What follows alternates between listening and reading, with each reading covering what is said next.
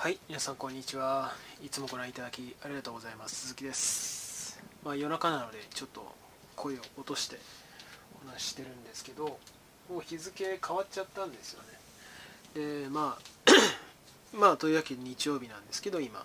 まあ、土曜日分撮るかどうかしようかなというふうに思いつつ今日もずっとスクリプトとにらめっこしておりましてまあうん去年と比べてもそういうモードにかなり入るかなというふうに個人的には今の時点では思ってるんですけどやっぱり集中しているとどうしても細かいことに他のこと気がいかなくなるんですよね、えー、なので、まあ、その辺も含めてどうしようかなと思ったんですが、まあ、とりあえずはうんまあ今日日曜ですけど週明けの月曜どういう相場になるのかなということを自分なりに想像したいと思いました。まああの細かいことをもその銘柄ごとのっていう話はいらないかなと 相変わらず、えー、そういうふうには思っています。で、えー、自己紹介に関しては概要欄を貼っておりますのでどうぞそちらをご参照ください。でまあその個別銘柄のピッキングに関してはうんまあ大体その対象となるのはまあ、米国株の場合テックかヘルスケアあたりだと思うんですよ、うん、どうなのかな、まあ、僕はまだ懐疑的ですね。あの月賞でとりあえずはあの資金を入れてくるっていうことは機関投資家も必ずあると思うんですよ、まあ、実際この2日31と1日は上げましたしうんまあ少なくともあと数日ぐらいはぐんぐん上げていくのかなっていうそういうイメージはあるんですけどだテックはうん、まあ、結局今期は同じなんですけどもうレバレッジを あの融資とか資金調達におけるレバレッジをテック系の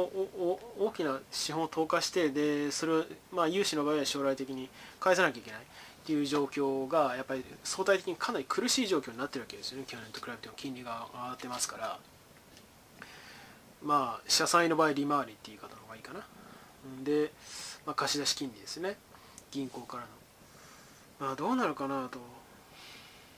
まだ僕は落ち着かないと思うんですよね。まあもちろんその相場のこういう波はありますよ。でも去年はこういう感じで上がっていった。しかもこれがガーって上がっていったのが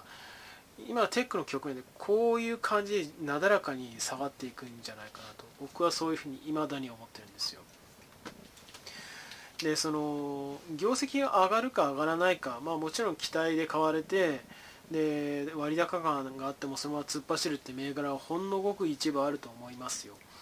だからそれはモメンタム が乗ってるから、まあ、去年のテスラなんかもそうだと思いますけどあそこまでの乗り方は多分今年一番伸びる株でのそもそもマクロの環境は違うのでないと思うんですけどうーん。まあ難しいですよね。で 例えば僕が普段追ってるのはフィンテックと特に暗号通貨。あ暗号通貨の銘柄をフィンテックっていうか、まあ、とりあえずさておいてですね、まあ、講義の、えー、資本市場の拡張っていう面からすればまあそう言えるだろうというふうに僕は思っているわけなんですけどただ暗号通貨銘柄はこれも前から言ってるんですけどイエレンとパウエルそして、えー、バイデンも、まあ、バイデンはあんまり明言してないからイエレンとパウエルは2人ともあんまりいい、えー、印象を持ってないんですよね。むしろ嫌悪しているのが感じ取れる。でそういう状況下で、まあ、一回その政府がデジタル通貨を導入する方がまだましだみたいなことをこのアナウンスメントをどっちか出しました。ねパウエルだったかな。でその時に暗号通貨銘柄に数日軒並みググッと下げたんですよね。でまあどのこれってその定例会合のような場所で必ずその話題にある上がるようなものではないわけですよね。FR あの FOMC とかで。な金利の話とかあるいは財政出動とかそういう話とは違いますから個別のセクターってことになりますけどただキーパーソンがいるとしたらばならばやっぱりブレイナードだと思うんですよ。あの人は金融システムの安定っていうところ特にまあクリーンエネルギーの影響そのカーボンニュートラルの影響っていうところからあ金融システムがどう変化するのかっていうところで仕事を受けようっていうことを、まあ、イエレンからもちょっと出し抜けてたりする。確かそうだ確かブレイナードですよね。その出し抜けたのっていう立場にあるわけですよ。でその FRB の、まあ、ブレイナードは FRB の理事ですね。FRB の政策目標というのは主に3つあります。物価の安定金融システムの安定そして完全雇用なんですよ。で物価の安定というのはこの債券とか財政出動の利回りの話で済むんで、えー、完全雇用に関してはパウベルがねもう明言している。これは、えー、経済成長を最適な水準まで押し上げていくっていうことの最終目標なんですよ。でじゃあ金融システムの安定って誰が受けようかっていうのはこれはブレイナードになるだろうと。でしかも今までのそのクラシカルなトラッドなあの金融システムの安定っていうただの決済システムがちゃんと動くかとかそういう話じゃなくて、うん、もっと広い視点から見た例えばビル・ゲイツが言及しているこれも爆弾ですよね。あの電力消費量がマイニングにかかる電力消費量が尋常じゃないと。こんなもん放っておくわけにはいかんみたいなこと言ってるわけですよ。まあ言ってしまえば経済学でいう負の外部性エクスターナリティって言い方もできますけどもえー、そういうところも含めてブレイナードは一点担うだろうということになるわけですよね。となるとブレイナードの発言は今後僕は少なくとも暗号通貨銘柄に関してはかなり重視すべきなんじゃないかなというふうに思ってるわけですよね。でもう一つの側面があるとしたのは金融システムの自然環境との関わりという意味ではやっぱりクリーンインフラストラクチャーがあるわけですよね。でクリーンインフラストラクチャーに関してはえー、政府側ではそのか、まあ、閣僚なのかな？あのウォーレンがあのハーバードロースクール出身のね、えー、専門家がいますけどあの人が、まあ、この前あのウォール・ストリート・ベッツのあるいはそのロビン・フッドの騒動でもツッコミ入れた人ですよね。であの人もまた言及してくると思うんですよ。この2人ウォーレンとそのブレイナードっていうのが暗号通貨とクリーンインフラストラクチャーっていうのがその資本市場を拡張するあるいはトラッドなあ経済政策っていうのを拡張するという視点から連続的に、えー、議論を展開していくんじゃないかなと。で当然ながらそうなると発言っていうのは非常に重要視されるものだと思うし例えばですよ。あのこの前のバイデンの財政指数の中でやっぱり前回の映像で申し上げましたけど財政出動の内訳を見たときに、えー、クリーンエナジーがインフラストラクチャーが1000億ドル。で半導体が3000億ドルだったわけですよ。3倍あるわけですね。で半導体のところは産業の米ですからまあ重視せざるを得ない。で僕も半導体には相場張ってますけどもこの力関係がどのタイミングで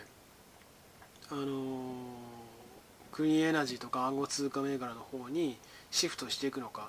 さらに財政出動は、まあ、全然可能性としてあると思います。規模はさておいてですね。追加の財政出動は全然あると思いますよ。可能性として。となった時にその次に来るもの直近のところで半導体の工場が不足しているかもうやらざるを得ないという状況なわけですよね。まあそのぐらい実動のところで重視している。で 次来るとしたならばじゃあ暗号通貨のにまつわるそのインフラあるいはそのそれと連続的な関係にあるクリーンインフラストラクチャーのインフラの整備。っていうところに来るんじゃないかなと。少なくともそういう一つの大きな見通しっていうのはあるんじゃないかなと。半導体とインフラには半導体の方に振っていたっていうのはだんだんこっちに来るんじゃないかなと。えクリーンインフラストラクチャーと暗号通貨あれデジタル通貨なるもの。もう僕はデジタル通貨いいと思いませんけどだその辺はブレインアウトもバカではないのでよく考えていると思いますがそういう展開になるような気がするんですよね。でその前にそのまあクリーンエナジーは1回相場が終わって、えー、クリーンエナジーじゃなくてこれからクリーンインフラストラクチャーだと思うんですけども暗号通貨も1回そういう下降局面大きめのものが来るんじゃないかなというふうには僕なんかは思ってますね。議論を詰める時ってやっぱり ネガティブなイシューや問題点っていうのを洗いその短所っていうものをウィークポイントを洗い出していくわけですよ。で本当にこれ大丈夫なのかこのまま暗号通貨の市場ある例えばコインベース14日に上場しますけどほったらかしでそのまま上場して大丈夫なのかとそういう話が出てくる気がするんですよでおそらくコインベースの上場の前後であのイエレンとパウエルも当然ながらもコメントを出すと思いますブレイナードでそそのたその前後で大きな激震が走らなきゃいいなというふうに思うんですよね。まあもちろんそのコインベースはあの注目されてる IPO で大きく跳ねるって可能性もありますけど、うん、話題性に富んでいるっていう意味でモメンタムが乗っているということなので逆のネガティブな要素があったら思いっきり下げるってことも全然あると思うんですよね。で政策方針として暗号通貨に対する取り扱いとかスタンスが明示される局面が今後来ると思いますそのタイミングでおそらくは一度ネガティブなスタンスを明示的に取ると思うんですよでそのタイミングでそのその懸念っていうのは顕在化した時に暗号通貨銘柄がガッと下がるっていうような僕はイメージをしてるんですよね。で同時にその代替手段である政府が発行するデジタル通貨になるもの。まあその全貌が明らかになる日はあやや遠いと思いますけど少なくとも暗号通貨とデジタル政府発行のデジタル通貨に対するその明示的なアナウンスメントっていうのが、まあ、直近でも全然あり得るかなというようには思ってるんですよね。まあ、現状その爆弾があるとしたらその辺かなというふうに思ってますね。で当然ながら今の話のまあちょっと脇役として話しましたけどクリーンエナジー。もうクリーンエナジーはもう終わったと思いますね。でそのバイデン政権のお金の振り方っていうところでももう見えている。で繰り返し言いますがインフラストラクチャーに振る。だからその電力源の開発とかそのクリーンエナジーを売るエナジーそのものを売るためのサービスに対する補助金をだ、え出すとかそういうことではなくて例えばそのバッテバッテリーの充電のためのステーションを設立するんだったらそれに対しては補助金出しますよとかすごく地味なところあるいはその道路を整備するにあたってもまあ、電気自動車が走る道路とその、ね、ガソリン自動車が走る道路って多分最適化の方向が違うと思うんですよね。で例えばうん路側帯まあ、まあ、これイメージですぐ分かると思いますけどもやっぱ排気ガスがなくなりますからあその分人々は歩きやすくはなると思うんですよね。で路側帯によくあの緑のねあのなんていうのかな 植木がされてたりするじゃないですかで僕はそれいいと思うんですけどただあの視界が足元の視界が遮られる面があったりする。例えばあの生け垣のところからぴょこっと猫が飛び出してきてそのまま引かれちゃうとかよくある話じゃないですか。あそういうものがあったりする。でそれで今の話っていうのはまちづくりの観点からのレベルですけどじゃあもっと視界が開けるようなみその道の作り方に、えー、基準を更新する。で今まではそういった生き垣がないとやっぱり空気を汚しその悪くするからそのあある意味干渉じゃ干干渉剤クッションになってくれたわけですよ。でもそれも必要ないかな。じゃああこういう道の作り方にガイドラインを取り決めましょうと。じゃあそれにあたって何が必要か今一度考えてみてじゃあお金を出す先を具体的に意思決定していきましょうとか。そういう話になってくるんじゃないかなと僕は思うんですよね。でそれってそのうん。まあ結局公共投資ですからその市場環境の整備に整備をするのみであってあるいはあパブリックグッズ公共財の提供するうん提供するにあたってのガイドラインをあるいはその仕様を作成して、えー、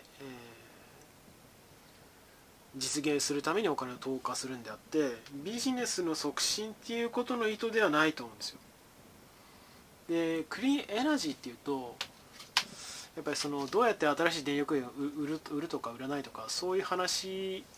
の方向に行きがちだと思うんですけど多分そういう方向ではお金入ってこないと僕は見てるんですよね。とかまああの少なくとも去年湧いたクリーンエナジーとは全く違う文脈でもう一回、まあ、もちろん重複している企業なんか例えばプラグパワーとかあると思いますけど、まあ、去年の ICLN ではプラグパワー一番あウェイトが重かったのかな。ただ うんじゃあプラグパワーにどういう助成金が降りるような方針なのかなってのは全然わかんないしまあその辺は注目する必要はあるのかなと僕自身はあると思います。ね。まあもちろんこれ以上に入ってくるって可能性もありますけどね。まあ要はクリーンエナジーがもう一回来るぞみたいな話では僕はないと思うと踏んでるっていうことですよね。うんまあ伝わってるか分からないですけど。でクリーンインフラストラクチャーっていうことであればインフラであればそれは公共投資の対象で、ということになりますから補助金とか助成金とかっていうことではなくてもう直接の投資対象になるっていうことになるのでまあそこは注目しておくといいのかなというようには思いますね。うんまあ、あるいはそのこれを機に、まあ、主に郊外とか地方のえ道路整備っていうのをあくまで電気自動車が EV が走る前提で作り直す。全く使う違うものに作り直すというものが大々的に行われるかもしれない。まあ、そうなるといわゆる道路族日本だとに近いところの会社っていうのが、まあ、お金が入ってくるのかなとかね。そういう感じには見ています、まあ、いずれにせよその単純な動きはしてないと僕は思いますね。去年と全く同じような上昇相場これは来るぜみたいなそんな単純な話じゃないと思います。まあ僕はそんなふうには見てるということをお伝えしておきたいなというふうに思いました。まあ今日のところはこんなところかな。では最後になりますがよろしければチャンネル登録および高評価の高評価の方をお願いできれば幸いです。では今回この辺で。バイバイ。